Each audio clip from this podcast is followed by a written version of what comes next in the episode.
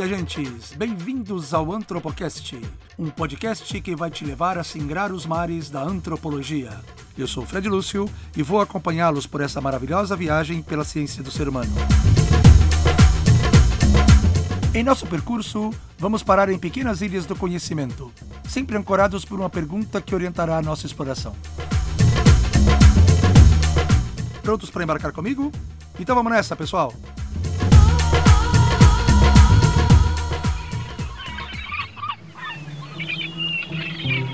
Estamos aportando em mais uma parada.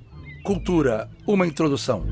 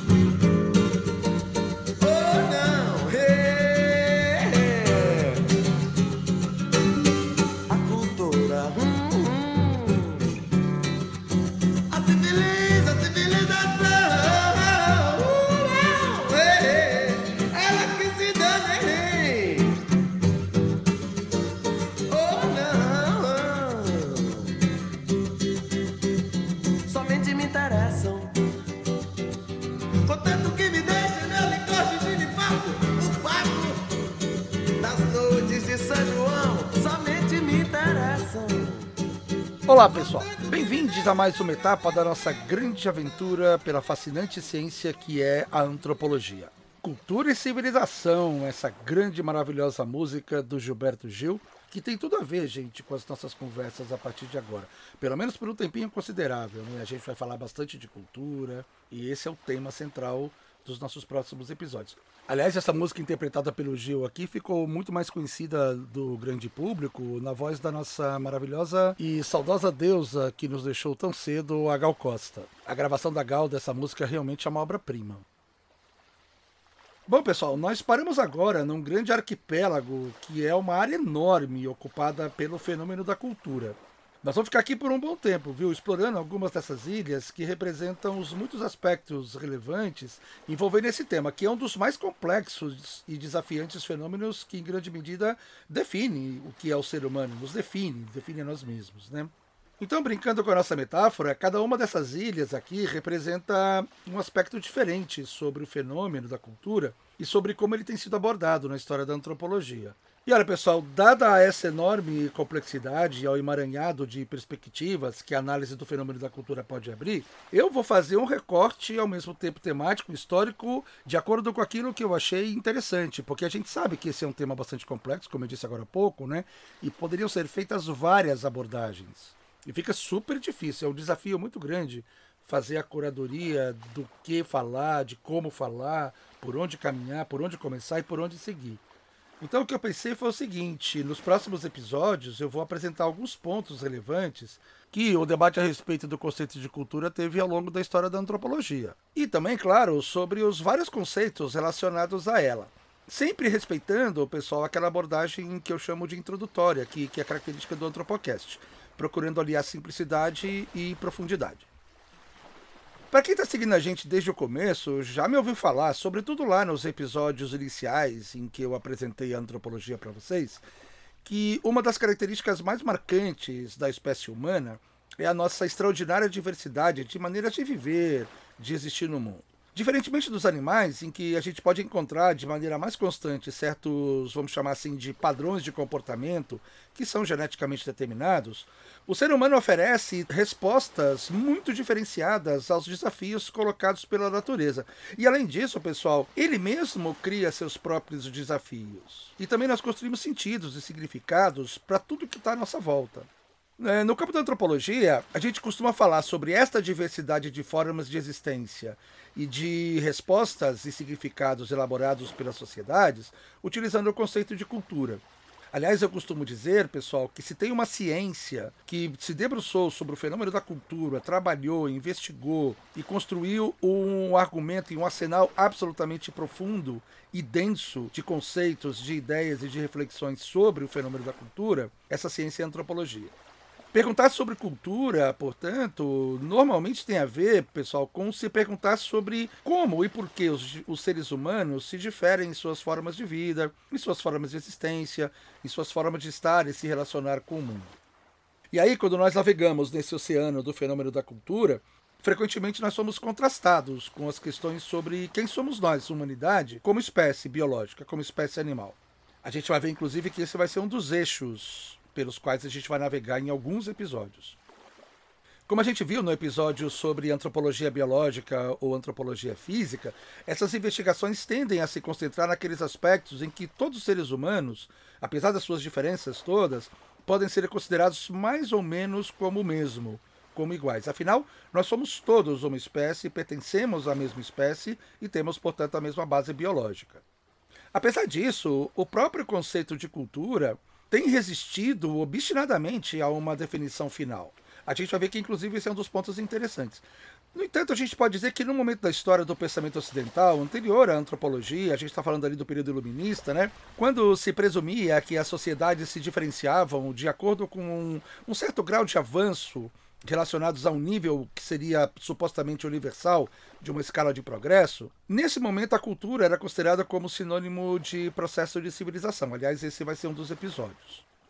Mais tarde, com o desenvolvimento histórico do pensamento ocidental, à medida que a ideia de progresso foi perdendo terreno para a perspectiva do relativismo cultural, como a gente viu em episódios anteriores, e nessa perspectiva as crenças e práticas de qualquer sociedade só podem ser julgadas pelos valores e padrões predominantes daquela sociedade e não pelo suposto padrão universal, os antropólogos e antropólogas começaram então a falar de culturas no plural, ao invés de cultura como uma espécie de fenômeno singular da humanidade como um todo. Assim, nessa perspectiva, cada cultura era considerada um modo de vida tradicional que se constrói com um conjunto de valores, de comportamentos, de hábitos bem particulares, de costumes bem particulares também em instituições e nos mais variados artefatos. Enfim, tudo aquilo que nós chamamos no senso comum de práticas culturais. Avançando um pouco mais na história do desenvolvimento da antropologia, à medida que a ênfase dos estudos mudou daqueles padrões manifestos de comportamento para as estruturas subjacentes, estruturas ocultas de significado simbólico, só deixando claro que quando a gente fala de estruturas ocultas, estamos nos referindo a misticismo não, tá, gente? Estamos nos referindo a estruturas que estão presentes na mente humana. Elas não são aparentes. Então a cultura deixa de ser vista como uma base material para ser vista como uma base mais abstrata. A gente vai ver tudo isso com detalhes, só estou adiantando um pouquinho o grau de reflexão a cultura passou a ser definida de uma certa forma em oposição ao mero comportamento. Então, nesse momento, os estudos, como eu disse, passam a ser focados nessas estruturas de construção de sentido e significado. E o comportamento passa a ser considerado como sendo uma manifestação dessas estruturas que são subjacentes, que são mais abstratas. É mais ou menos parecido, pessoal, com aquilo que eu discuti no episódio sobre linguística e antropologia, quando a gente compara a linguagem com a fala. Como a gente viu lá, a fala é o som. É a base material que manifesta a linguagem, que expressa a linguagem. Acho que a gente poderia dizer também que é a base material sobre a qual opera a linguagem. E a linguagem é, na verdade, a fala, né, o som, mas ele é acrescentado de sentido e de significado.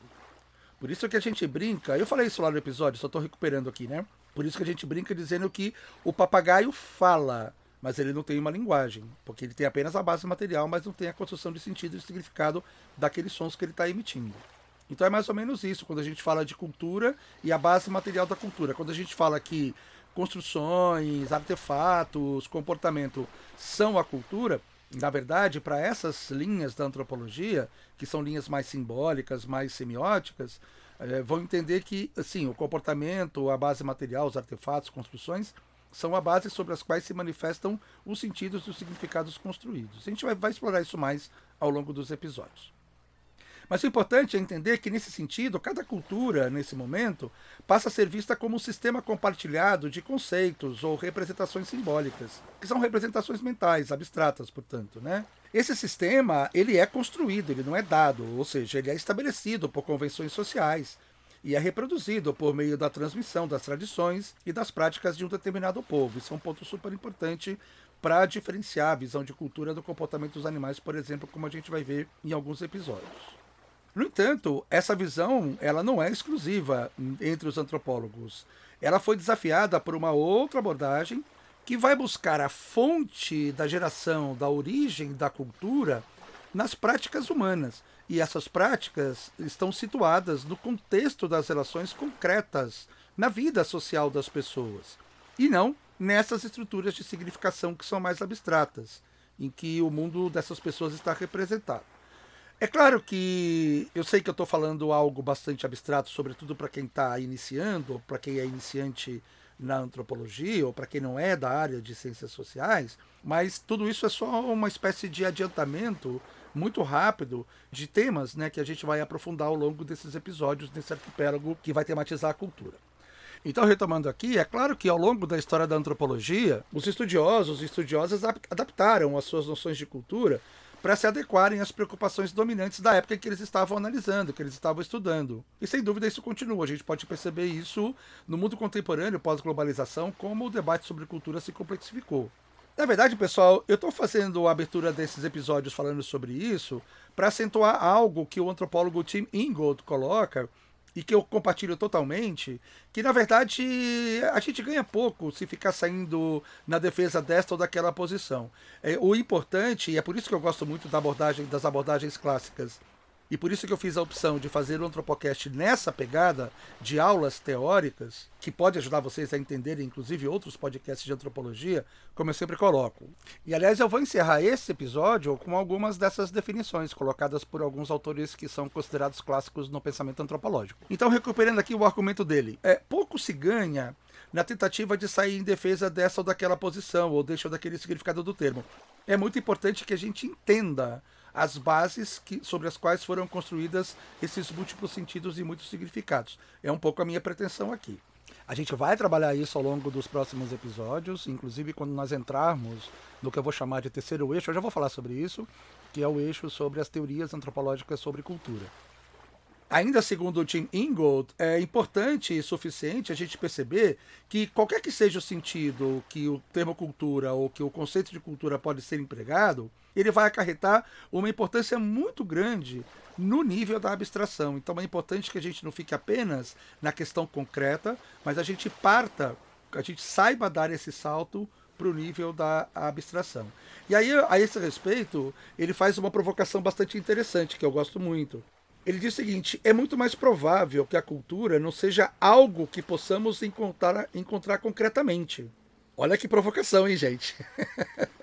cultura não existiria concretamente. O que nós encontramos são pessoas que vivem concretamente num determinado ambiente físico e localizado no tempo, e esse ambiente e esse tempo lhes parecem cheios de significados. São pessoas que usam palavras, objetos, artefatos materiais para construir suas ações concretas e se comunicar com as demais pessoas.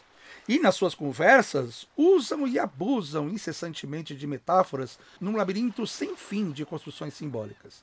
E é tudo isso que nós chamamos de cultura na teoria antropológica. Aliás, essa é a ideia do Tim Ingold lembra muito, está bastante fundamentada num, numa referência conceitual bastante importante para ciências sociais como um todo, que é a ideia de tipo ideal, é o conceito de tipo ideal do Max Weber, que falando de maneira bem resumida, é uma ferramenta conceitual que o cientista social precisa construir a partir das realidades observadas. Então, nesse sentido, a cultura é um conceito para se referir à realidade da diferença das formas de existência e concepção do mundo e, e construção de sentidos e significados do mundo que as sociedades humanas fazem. Eu acho linda essa visão do Tim Ingold. E ainda continuando a reflexão que ele propõe para gente, a ideia de que a humanidade como um todo pode ser dividida numa infinidade de cápsulas culturais distintas, é uma expressão que ele usa que eu acho bacana também, cada uma sendo objeto potencial de investigação antropológica, está ficando cada vez mais de lado, está ficando cada vez mais abandonadas. Isso porque a globalização, como eu disse, acirrou a interconectividade dos povos do mundo. Isso, pessoal, embora tenha se acirrado nessa era da, das comunicações e dos transportes modernos, mas é tão antigo quanto a humanidade, e isso pode ser constatado ao longo da história. Nesse sentido, a ideia de uma cultura particular, específica e isolada eh, tem sido revelada como uma invenção, como uma criação da imaginação antropológica ocidental. Isso ele brinca com a expressão que se tornou clássica com o sociólogo estadunidense Charles Wright Mills, que ele cria o conceito de imaginação sociológica. O Tim Ingold brinca aí também com a ideia de uma imaginação antropológica.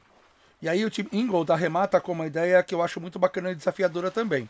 Do ponto de vista antropológico, pode ser mais realista então dizer que as pessoas vivem culturalmente e não que vivem em culturas. Afinal, cultura seria uma abstração de algo que é concreto.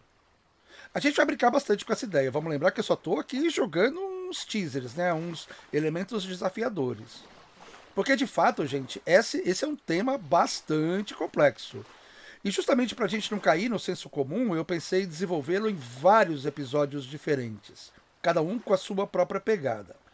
Olha só, para testar essa questão da complexidade, é interessante vocês, vocês saberem, sobretudo para quem não é da área de ciências sociais, que na década de 1950, os antropólogos estadunidenses Clyde Kluckhoff e Alfred Kruber, eles publicaram um livro que virou referência sobre esse assunto.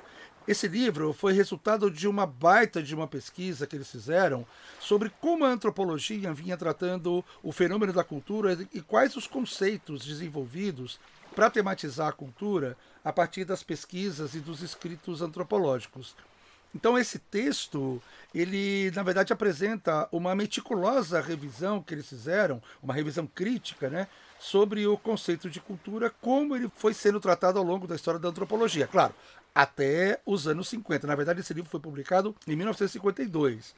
Claro que de lá para cá a coisa se complexificou bastante, a realidade do mundo mudou muito, muitas coisas aconteceram, o fenômeno da globalização colocou em xeque a questão da cultura, as construções identitárias também, enfim. Mas a gente vai tentar abordar um pouco essas questões aqui, pelo menos, como eu sempre falo, num nível introdutório.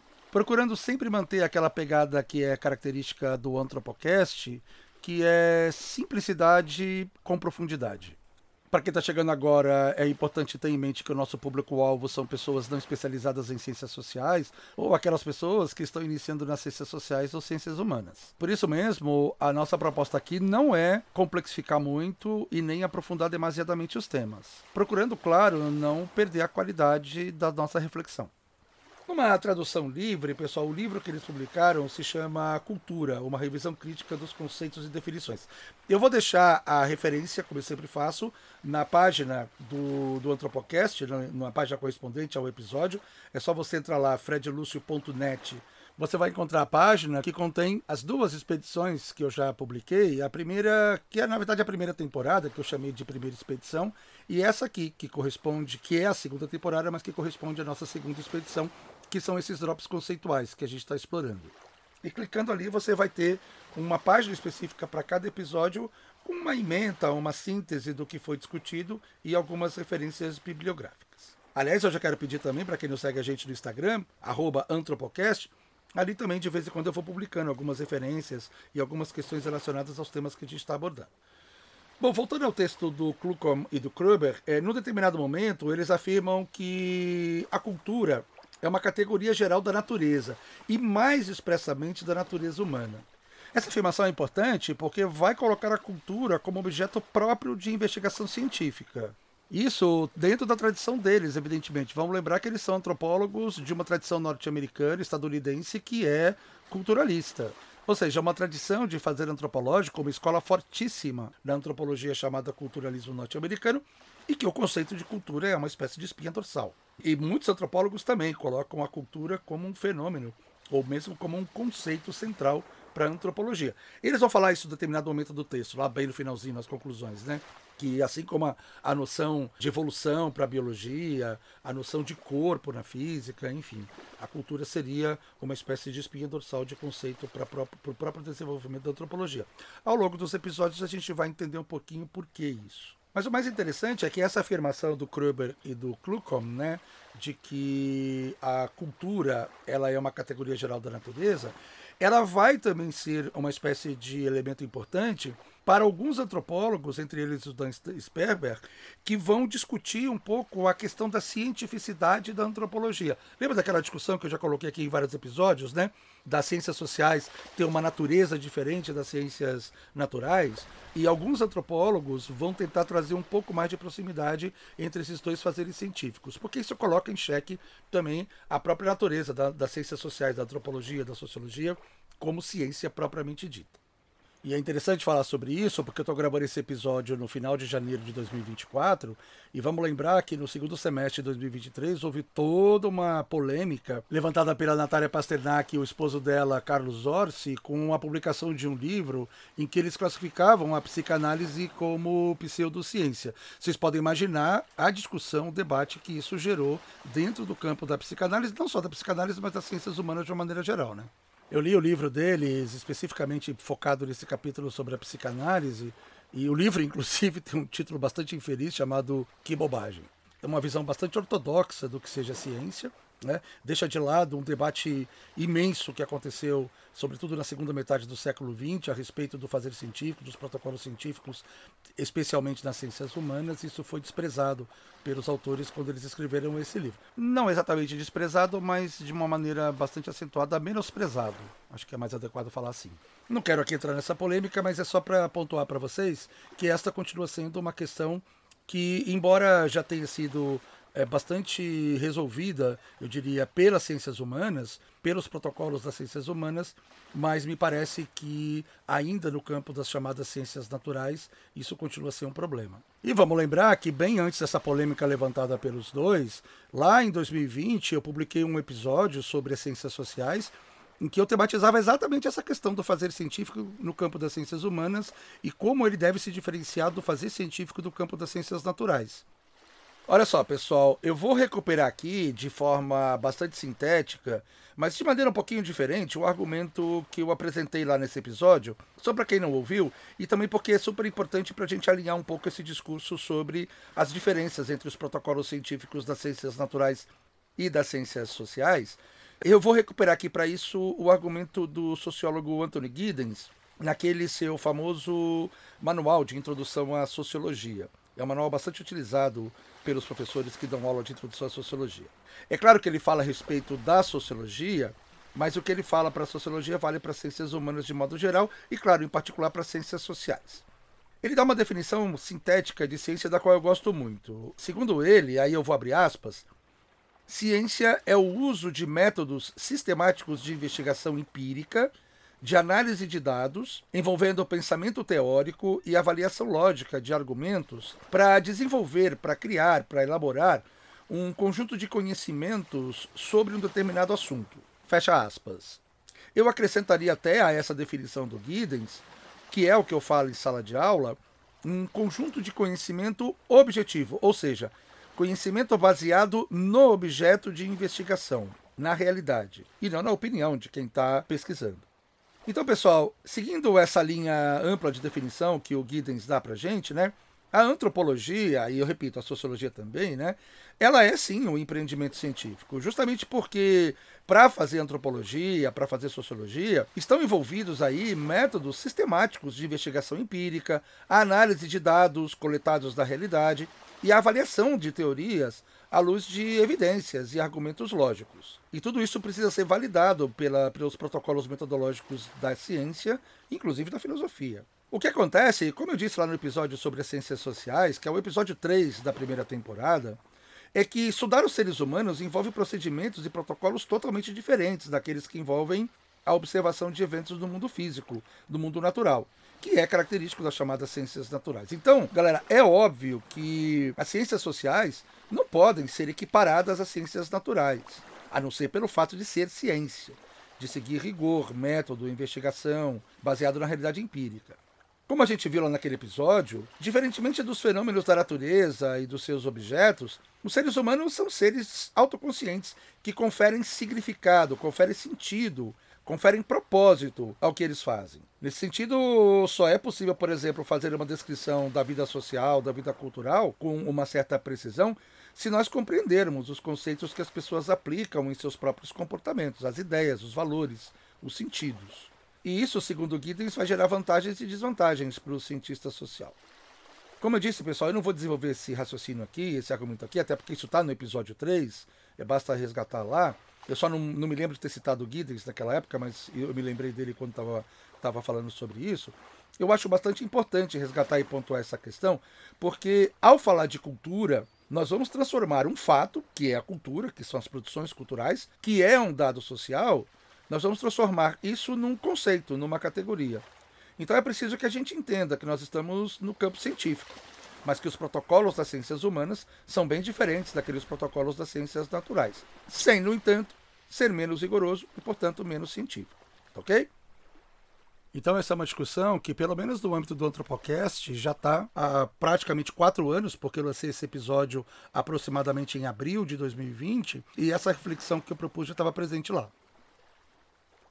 Bom, gente, voltando ao nosso tema e retomando a referência ao livro do Kruber e do Kluckholm, aquele livro sobre cultura, né? Como resultado dessa pesquisa que eles fizeram, eles catalogaram, eles reuniram e organizaram mais de 250 definições diferentes sobre cultura que vinha sendo utilizado por antropólogas e antropólogos nos seus trabalhos científicos. E eles classificaram essas definições de acordo com vários critérios importantes, que podem ajudar a orientar inclusive os estudos sobre cultura.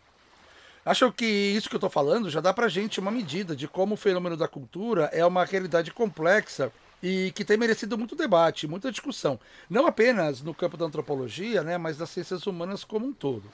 Aliás, ó, só para chamar a atenção de algo que eu falei lá no comecinho das primeiras emissões do Antropocast em 2020, se vocês forem um dia usar o conceito de cultura para algum trabalho que vocês estiverem fazendo, especialmente se você não for da área de ciências sociais, estiver fazendo um TCC, uma monografia ou uma, uma dissertação de mestrado, pelo amor de Deus, gente, jamais procure o dicionário de língua portuguesa para isso.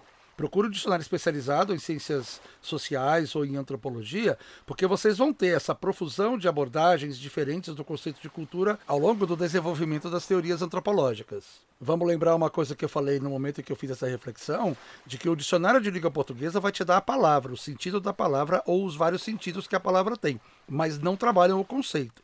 Existe uma diferença entre palavra e conceito. Essa é uma preocupação recorrente que eu tenho. Quem não ouviu esse episódio, eu recomendo que vá lá atrás. No comecinho das emissões do Tropocast eu falo sobre isso. Além dessa profusão enorme de abordagens diferentes que eles levantaram, pesquisar sobre o fenômeno da cultura envolve um emaranhado de outros fenômenos e, consequentemente, de outros conceitos. Muita coisa está articulada e relacionada com o fenômeno da cultura. Aliás, não só muitos fenômenos, mas também muitas áreas do conhecimento estão interseccionando nos estudos sobre cultura. Além, claro, de uma infinidade de possibilidades de abordagens. E a gente vai ver que a própria concepção e explicação do fenômeno da cultura vai ser um fundamento importante das principais teorias desenvolvidas dentro do campo da antropologia.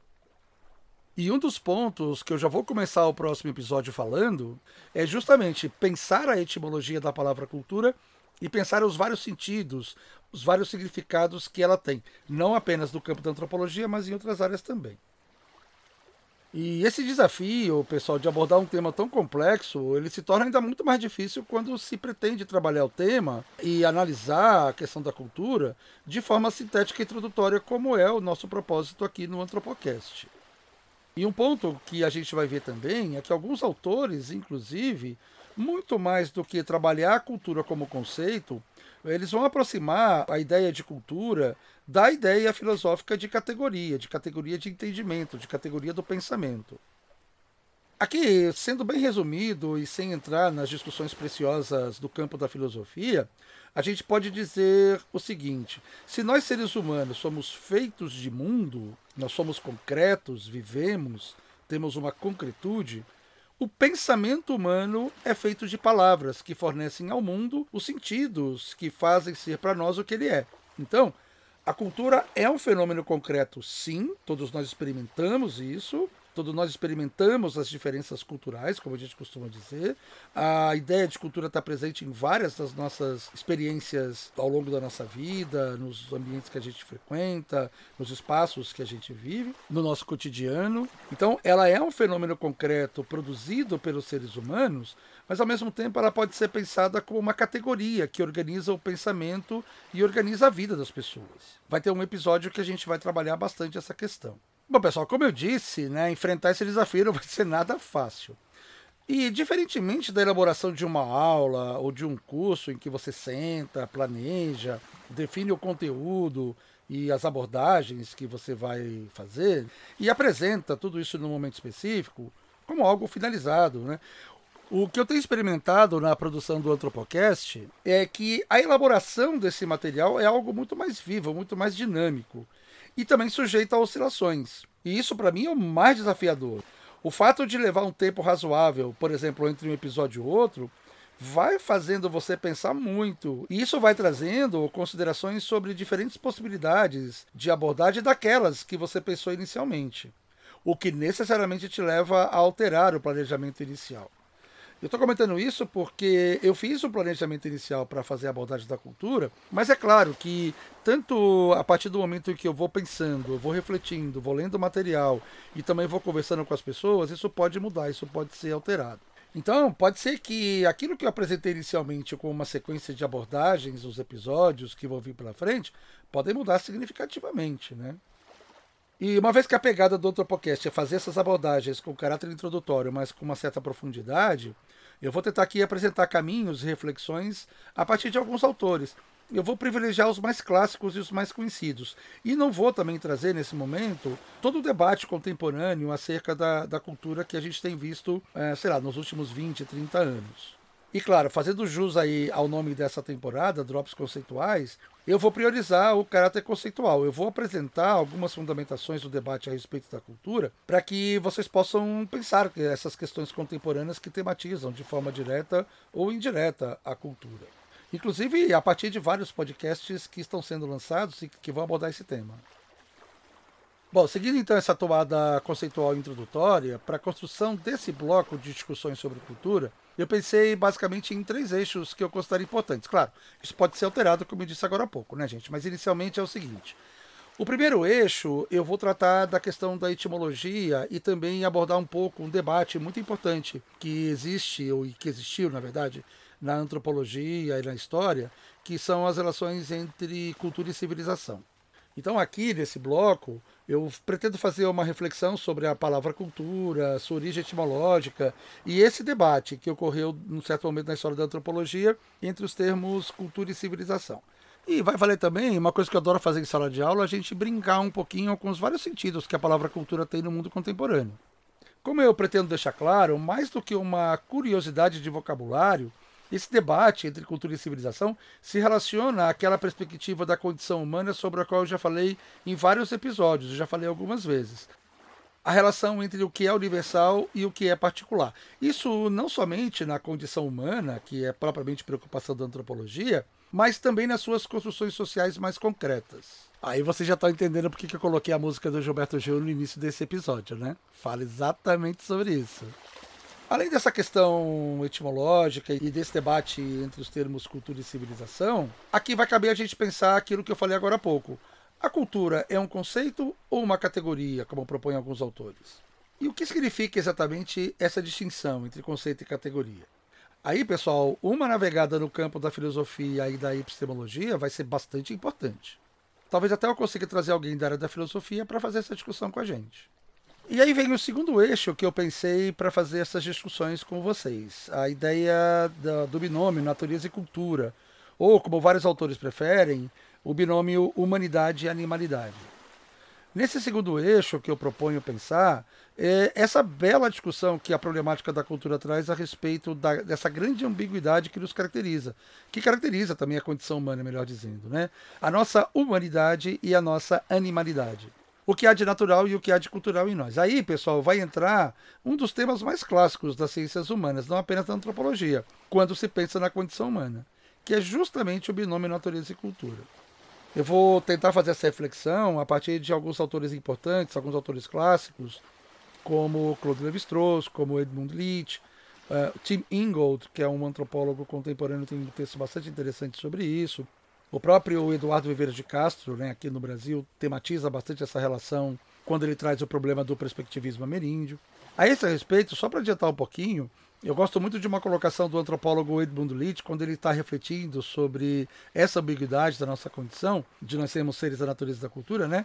O Leach vai resgatar o fato de que pensar o ser humano como, como essa dualidade entre corpo, termos um corpo, né? Somos seres biológicos, somos sujeitos às leis da natureza, e mente, a nossa parte abstrata, somos seres de pensamento, de ideias, de valores, somos construtores de significados essa relação, essa ambiguidade é tão antiga quanto a sistematização do pensamento em várias filosofias, desde a antiguidade.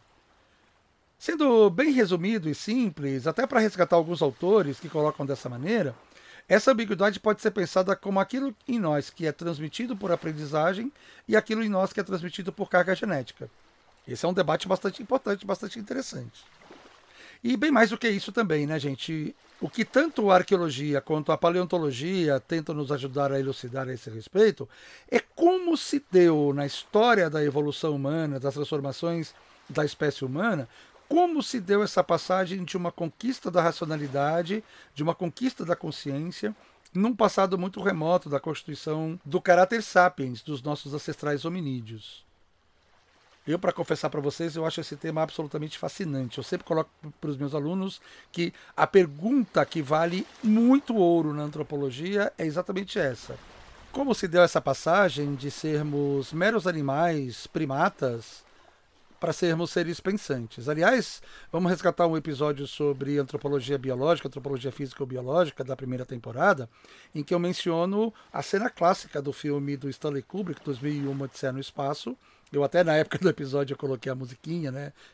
Assim falava Zaratustra, que é típica do filme, característica do filme, que ele coloca essa cena clássica, né? Quando aquele hominídeo utiliza um pedaço de osso como arma, que ele atribui sentido, atribui significado a um objeto que estava solto na natureza. A esse respeito, num livro introdutório bastante conhecido de quem trabalha com o público no especializado em antropologia, é o meu caso, né? Eu estou falando aqui do livro A Noção de Cultura nas Ciências Sociais. O antropólogo francês Denis Couche, logo nas primeiras páginas, aliás, logo nos primeiros parágrafos, ele inicia comentando exatamente isso. Eu vou citar aqui o Denis Couche. Abre aspas. O ser humano é um ser essencialmente de cultura. O longo processo de hominização, começado há mais ou menos 15 milhões de anos, consistiu fundamentalmente na passagem de uma adaptação genética ao meio natural a uma adaptação cultural. Fecha aspas. E ele segue dizendo, abro aspas de novo. A cultura permite ao ser humano não somente adaptar-se ao seu meio, mas também adaptar este meio às suas necessidades e projetos. Em suma, a cultura torna possível a transformação da própria natureza. Aqui eu fecho as aspas. É interessante que a gente vai ver, pessoal, que o próprio Rock Laray também, naquele livro que eu citei nos episódios anteriores, Cultura, um conceito antropológico, fala algo parecido. Ele diz algo mais ou menos assim: o ser humano ele não precisa se adaptar ao meio, porque ele adapta o meio a si próprio. Então, pessoal, pensar e refletir sobre essa transição da natureza para a cultura, do estado de natureza para o estado da cultura, que aliás são outros conceitos também importantes da filosofia, mas que não devem ser misturados aqui. Pensar nessa transição é um dos temas mais recorrentes na história do chamado pensamento ocidental porque vai falar justamente sobre a nossa humanidade e sobre a nossa animalidade. É, no limite, a condição humana, como eu disse algumas vezes aqui.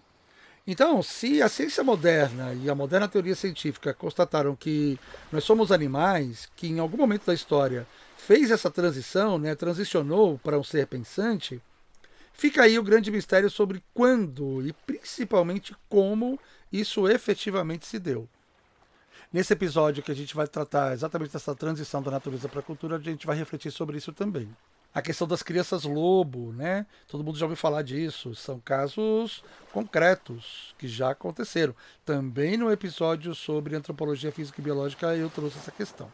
Essa reflexão, ela tematiza muito o problema da continuidade e descontinuidade no tempo. O tempo e espaço da experiência comum parecem contínuos. Eles aparentemente nos dão a noção de que essa transição foi linear, ela foi acontecendo paulatinamente. Mas não necessariamente foi assim. Isso é o que o senso comum tenta construir como sua verdade simplória, né?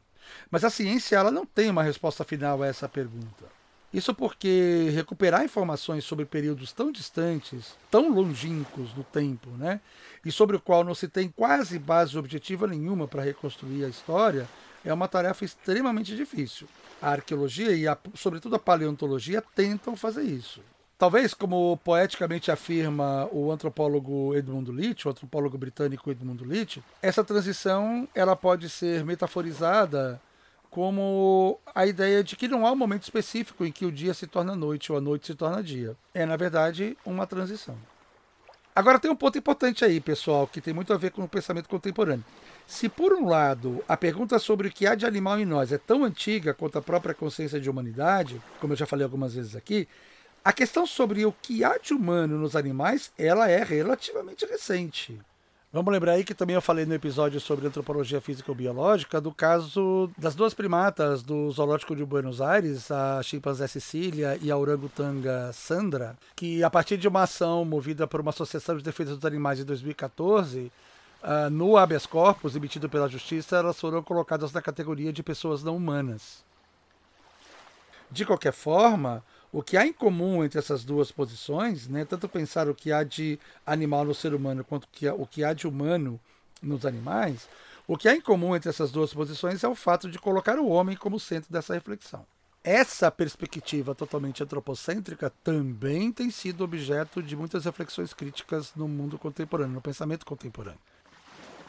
Pensar essa transição da natureza para a cultura é pensar, de certa forma, a busca de uma ordem dentro da desordem. Afinal, nós todos, seres humanos, somos seres fragmentados. Não somente a história é fragmentada, mas principalmente o nosso conhecimento sobre ela é totalmente fragmentado. A respeito dessa ambiguidade, como diz o antropólogo Edmund Leach, se todos nós somos seres humanos, por que nós precisaríamos de duas categorias ao invés de uma? A nossa humanidade seria de alguma forma diferente da nossa animalidade? Em que medida nós podemos pensar as formas de determinismo sobre o comportamento humano?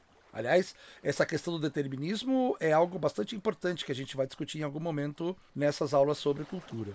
E embora nós tenhamos aí mais de 200 anos, 250 anos de construção de debate das ciências humanas, esse debate ainda é bem relevante. Isso porque a gente tem atualmente muitas leituras biologizantes que têm sido difundidas sobre o comportamento humano.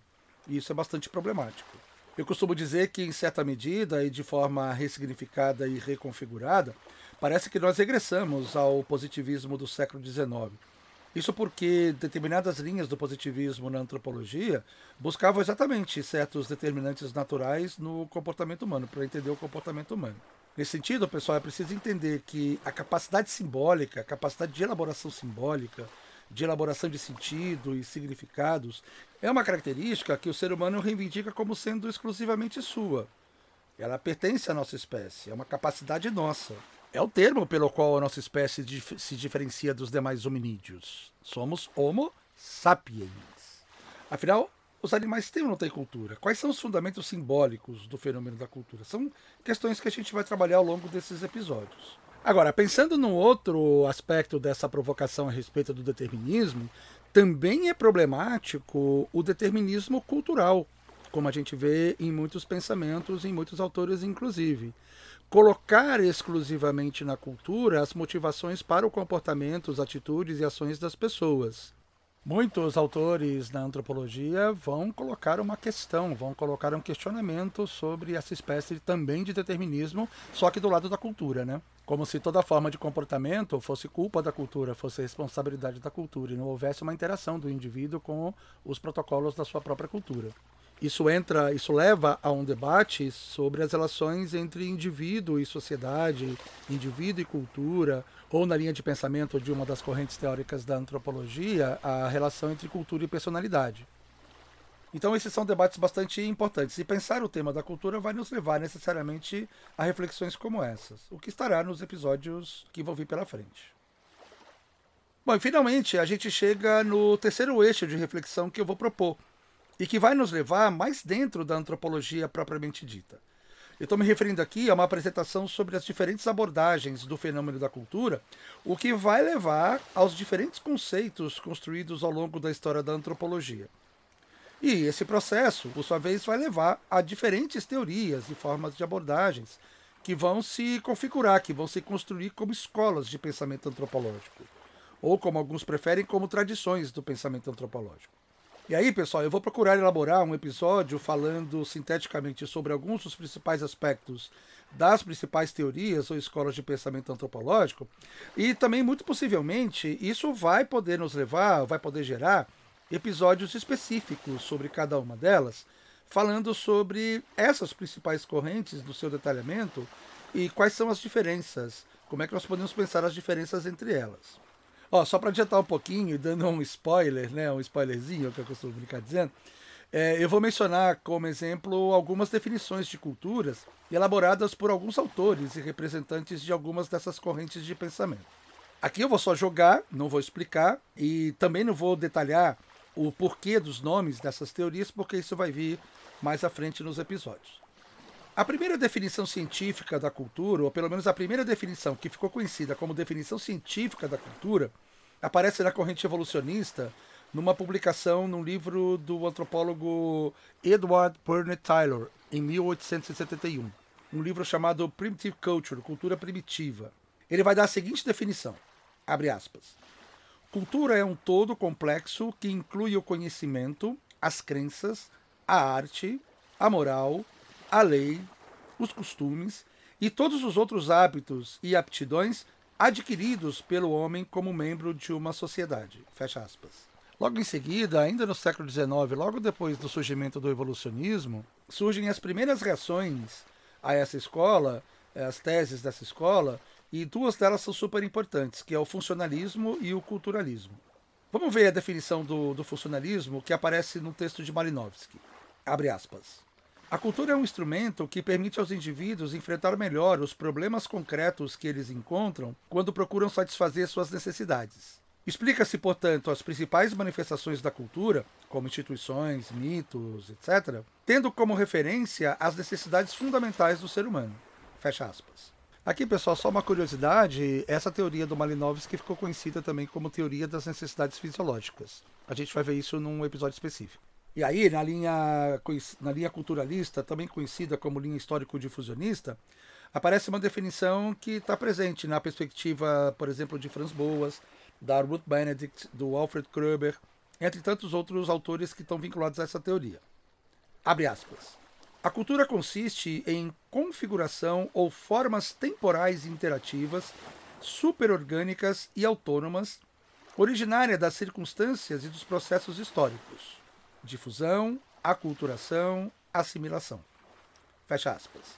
Uma outra linha que deriva do culturalismo norte-americano, que é a escola conhecida como ecológico adaptacionista, em que tem autores como Marvin Harris e Leslie White, aparece a seguinte definição: abre aspas.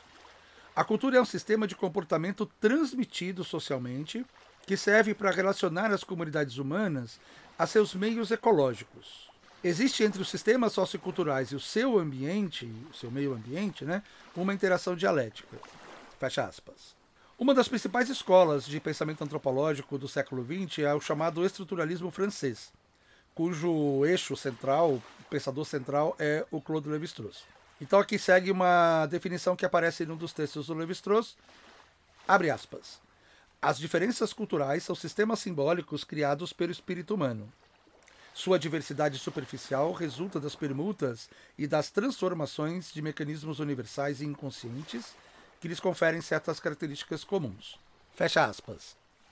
Aqui, pessoal, precisa entender que a palavra esprit em francês, cuja tradução aqui ficou espírito, né, se refere à mente humana, não espírito no sentido religioso do termo. Uma outra escola também super importante, já do final do século XX, é a escola simbólica e também a escola hermenêutica. As duas estão muito relacionadas. A ela estão vinculados autores como David Schneider ou Clifford Geertz. Então aqui vai mais uma definição, abre aspas. Cultura é produto da mente, é o sistema de significados e de símbolos coletivos segundo os quais os homens interpretam suas experiências e orientam suas ações. Fecha aspas. E por aí vai, pessoal. Acho que tem uma série de, de escolas, de definições que a gente pode ir explorando ao longo desses episódios. Como eu disse no começo desse episódio aqui, só se a gente for levar em conta o levantamento feito pelo Alfred Kruber e o Clyde Kluckholm lá em 1952, a gente vai ter aproximadamente 250 definições diferentes de, de cultura. E isso sem contar nas linhas teóricas que surgiram depois dessa publicação, né? E aí, pessoal, sobretudo para quem é iniciante nas ciências humanas, é preciso entender que, evidentemente, que o fenômeno da cultura é um, mas ele é de uma complexidade tamanha que, dependendo da abordagem que você fizer, vão gerando conceitos diferentes. Esse é o ponto importante. Tá? Eu vou trabalhar melhor isso quando a gente começar a fazer a diferenciação entre essas teorias. Mas já fica esse alerta para as pessoas que estão ainda bem no início da aproximação com a antropologia e ainda navegam um pouco no senso comum, elas ficam se perguntando: mas para que tanto conceito para falar de um fenômeno que é um só? É mais ou menos essa pegada. A complexidade do fenômeno da cultura requer, de fato, estas perspectivas diferentes de análise.